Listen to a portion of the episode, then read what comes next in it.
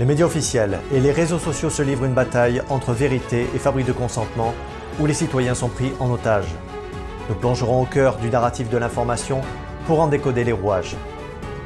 La course à l'armement nucléaire de la Chine suscite de vives inquiétudes. Ces derniers développements pourraient lui donner des avantages stratégiques en cas de conflit futur. La campagne des transitions en tout genre évolue avec une nouveauté, la citoyenneté alimentaire. Nous nous pencherons sur une étude qui a chiffré les mutations alimentaires des Français pour en rectifier prochainement son contenu. Bienvenue sur Nouvel Horizon. Je suis Anthony Bluto. Selon un rapport de juin 2022 du Reuters Institute d'Oxford, seuls 29% des Français croient encore les informations. Le taux de crédibilité de la presse officielle placerait la France au 41e rang sur 46. Deux événements récents viennent de plonger les Français dans une sorte de crise d'ineptie qui vient peser sur le discrédit ambiant. Il s'agit pour le premier de la censure exigée du président de la République d'un article du Monde commentant sa visite en Algérie qui aurait suggéré une droitisation pour sa position sur la colonisation. La deuxième boulette, sur LCI qui pointe le stratège d'un journal de TV russe utilisant une ancienne manifestation des patriotes à Paris à des fins de propagande contre Macron. Sauf que la manifestation en question a été couverte au passage par notre chaîne, mais celle-ci a bien eu lieu. L'AFP comme LCI avait reçu l'information par communiqué de presse. Après avoir constaté son erreur, le journaliste de LCI a présenté ses excuses et affirmé qu'il redoublerait de vigilance. Alors, se pose la question de comment se construit le narratif de l'information. Tout d'abord, en tant que journaliste d'une chaîne libre, d'où bénéficions-nous d'un choix de sujet sans aucune contrainte? Ou presque. Nous devons rester sensibles aux sujets dont certaines plateformes, comme YouTube, sont particulièrement frileux. Grosso modo, nous citerons trois révolutions qui se combinent. La première, la révolution technologique du numérique. Bon là, inutile de développer. La deuxième révolution concerne l'usage, dont vous êtes le produit. Je m'explique. L'attention des consommateurs est mesurée à l'aide d'algorithmes. Votre attention n'est pas comptée en bourse, mais sans vous, les marchés de l'Internet ne vaudraient pas grand-chose. Voilà pourquoi une véritable guerre de l'attention se déroule pour vous garder derrière vos écrans. Votre sensibilité mesurée servira de jauge pour vous proposer une suite infinie de thèmes. À ce propos, Shoshana Zuboff, sociologue, écrit que les big tech nous connaissent mieux que nous-mêmes, car ils peuvent prédire nos émotions, nos préférences politiques et même nos orientations sexuelles. Plus de secret. En tant que consommateur, vous devenez producteur, distributeur et prescripteur de contenu. Donc nous sommes la matière première qui les intéresse et nous avons créé ainsi la dernière révolution économique cette fois-ci. Les plateformes concentrent les big data par les algorithmes et l'intelligence artificielle. Elles structurent par communauté les utilisateurs. Pierre Louette, ancien PDG de l'AFP, les a décrits comme d'immenses réservoirs de segmentation, de prédictibilité qui servent toutes les opportunités de recommandation, de propositions ciblées et de monétisation. Les GAFAM, eux, exercent un rôle de modération verticale, d'autant qu'horizontale. Leur puissance fixe les règles allant jusqu'à siphonner 85% des recettes publicitaires. Au passage, les journaux comme l'Express encaissent 14% de pertes sèches par an, que le contribuable compense annuellement à hauteur de 6 millions d'euros par an. Le rapport du Reuters Institute pointe aussi les algorithmes qui enferment les chasseurs d'actualité dans un évitement sélectif d'informations pour éloigner l'internaute des informations traditionnelles. Éric Verreg a publié, lui, dans le Courrier des stratèges, un document exclusif sur un manuel britannique en deux tomes, Résiste, dont s'inspirent les services de renseignement à travers le monde entier pour organiser des campagnes de contre-influence. Éric Denessé, directeur du Centre de recherche sur le renseignement, explique que l'information est un scénario. Une fois le cadre posé, l'histoire se raconte facilement pour solliciter votre assentiment émotionnel. Voilà comment se retrouve le même narratif dans tout l'Occident.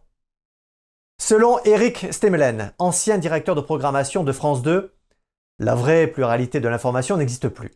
Les presses appartenant à des milliardaires qui se connaissent.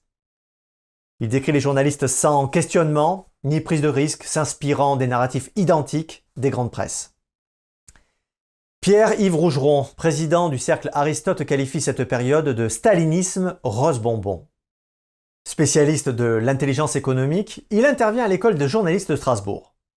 Il constate déjà une forme d'autocensure pour environ un tiers des étudiants. Leur ambition se résumant à faire ce qu'on leur demandera. La Chine se prépare-t-elle à la guerre? Rien ne l'indique ouvertement, c'est sûr, mais certaines découvertes laissent à penser que le régime chinois a la volonté en tout cas d'accroître drastiquement son expansion militaire en augmentant sa puissance mondiale. Et comment? En renforçant son armement nucléaire. En effet, des spécialistes se sont dit inquiets suite à la découverte en juillet dernier de champs de silos à missiles pouvant accueillir des véhicules hypersoniques. Ces missiles hypersoniques sont redoutables et présentent un vrai danger, car ils sont rapides, plus de 10 000 km/h, indétectables, et peuvent manœuvrer en plein vol. Mais ce n'est pas tout. La Secure Foundation a révélé le développement d'armes à énergie dirigée. N'oublions pas que la Chine occupe le troisième rang des puissances nucléaires mondiales, devant la France et le Royaume-Uni. Étonnant, n'est-ce pas? Eh bien, pas vraiment. Pour Pékin, il s'agit de développer ses capacités de projection dans les espaces terre, air, mer, spatial et cyber. Ces éléments marquent du coup l'émergence de la Chine en tant qu'acteur stratégique régional et global, autant dans le secteur économique que celui de la sécurité. Ce qui est sûr, c'est que ces infrastructures, qui sont d'abord technologiques, permettent de surveiller les forces américaines et éventuellement limiter leur capacité d'intervention.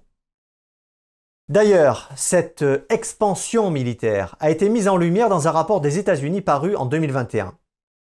La Chine prévoyait un quadruplement de ses forces nucléaires d'ici 2030. Aujourd'hui, elle détient 350 ogives nucléaires et son objectif affiché en 2023 est d'en avoir 1000. Si tel est le cas, cela semble inaugurer pour les experts un changement radical de la philosophie nucléaire, à savoir la retenue et le minimalisme. Alors de quoi parlons-nous au juste? En fait, il s'agit du processus de modernisation de l'arsenal nucléaire chinois et de son expansion militaire dans de nombreux pays. Ayant débuté à la mi-2010, les spécialistes l'appellent la troisième phase de modernisation de la Chine.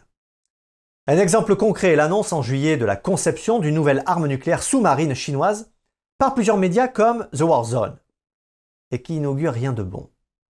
Il serait question d'essaims de torpilles nucléaires ayant la capacité de traverser en totale autonomie un océan et de frapper la cible choisie. Les scientifiques tempèrent et suggèrent que cette course à l'armement ne servirait qu'à la dissuasion. Un avis partagé par Hans Christensen, le directeur du projet d'information nucléaire de la Fédération des scientifiques américains. Selon lui, cela n'est pas surprenant compte tenu du fait que la Chine a l'habitude de développer des technologies d'armement sans les déployer. Il affirme que les pays se doivent d'améliorer constamment leur arsenal pour paraître crédibles vis-à-vis du reste du monde. C'est le même discours que tient côté français l'ancien colonel de l'armée de l'air Jean-Luc Lefebvre. Il s'est exprimé sur LCI, on l'écoute. Pour, les, Chinois, c'est une question de statut. Ah oui. Avoir euh, autant d'ogives que les Américains, ça les met au, même niveau. Euh, d'un point de vue de, leur statut de grande puissance. Mais cet avis n'est pas partagé par tous. Selon l'IREF, la Chine veut soumettre le monde. Cela semble possible avec l'arme nucléaire, une armée de 2 millions d'hommes et le rang de première flotte de navires de guerre au monde. L'Institut français tempère toutefois ce propos car la Chine en matière de PIB est loin derrière les pays développés. Des avis que ne partage pas l'expert militaire Alexei Lonkov, estimant sur le dossier taïwanais que ce sont les États-Unis qui essayent d'entraîner la Chine dans un conflit similaire à celui de l'Ukraine.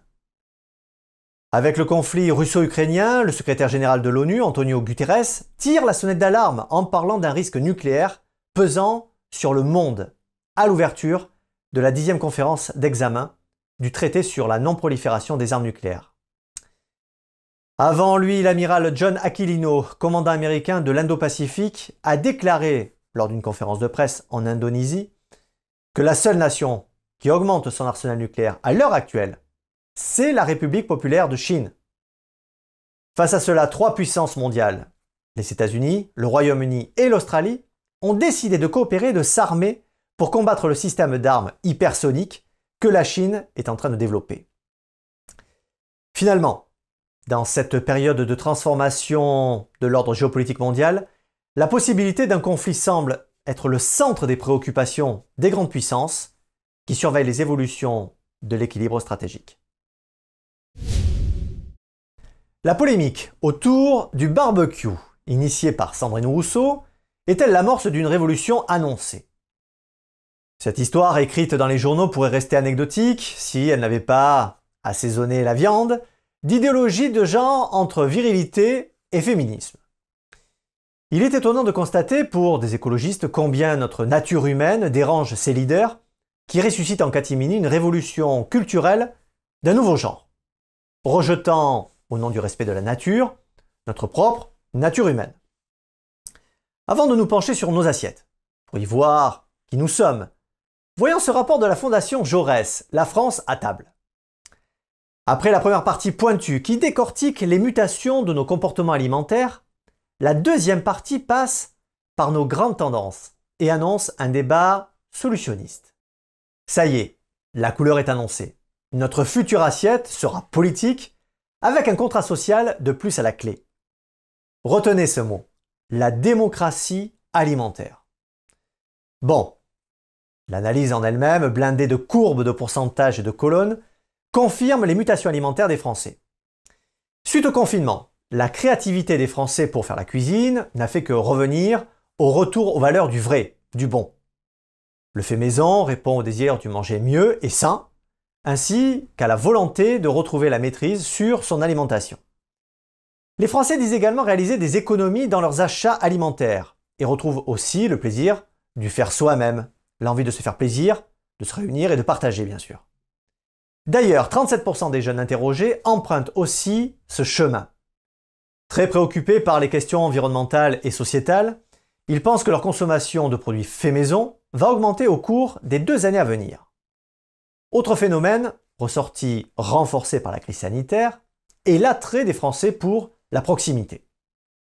Dans une démarche de conciliation entre santé et qualité, et responsabilité sociale et environnementale, de nombreux Français ont réorienté une partie de leur consommation alimentaire vers le local, les circuits courts. La fréquentation assidue des petits producteurs, des marchés régionaux et des magasins bio témoigne de cet engagement. 72% des Français interrogés affirment avoir acheté, au cours des 12 derniers mois, des produits alimentaires directs producteurs. Alors finalement, que nous dit l'assiette des Français? Eh bien, ce qui ressort de l'étude, et qui semble une tendance commune à la diversité des consommateurs, c'est que le contenu de leurs assiettes doit avant tout être le reflet des valeurs qui les animent aujourd'hui. Concrètement, il s'agit pour eux de revenir à une alimentation plus saine et plus respectueuse de l'environnement. Ainsi, beaucoup de Français s'engagent dans un processus de réduction de viande rouge et de charcuterie et adoptent un régime flexitarien. Ce régime est particulièrement apprécié par les jeunes et par les personnes très sensibles à la cause animale. Il ressort également de cette étude que l'abondance de produits standards et à bas coût, issus de l'industrie agroalimentaire, n'a pas résolu le problème de la précarité alimentaire pour 7 millions de Français. Une autre préoccupation à laquelle ils sont attentifs est la qualité alimentaire. Ainsi, les produits consommés doivent non seulement être vecteurs de goût, de saveur et de plaisir, mais aussi être garant d'une bonne santé. Sur cet aspect qualitatif, 83% d'entre eux sont attachés à des produits d'origine naturelle, produits à proximité et sans effet néfaste sur la santé et l'environnement. Un chiffre est toutefois parlant.